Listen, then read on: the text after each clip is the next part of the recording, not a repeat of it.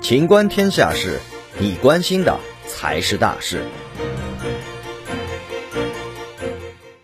警方认定二十二岁徒步西藏遇难女孩死因。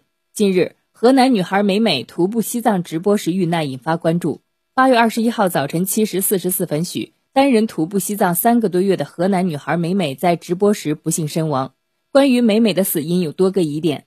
据最新消息，从西藏公安厅交管局驻格尔木交警支队获悉，二十一号，视频博主河南美美徒步西藏，拉助力车行驶至幺零九国道发生意外。经警方认定，助力车失控后碾压到博主美美，致其当场身亡。殡仪馆称，徒步西藏遇难女孩已火化，骨灰已被家属带走。事实上，美美不幸身亡的消息传出后，就有网友猜测，美美应该是拉手刹时不小心碰到启动键了，车子往前走，把美美带倒，卷入车底，正好在一个坡上，美美被卡在车下，最后窒息。本期节目到此结束。欢迎继续收听《秦观天下事》。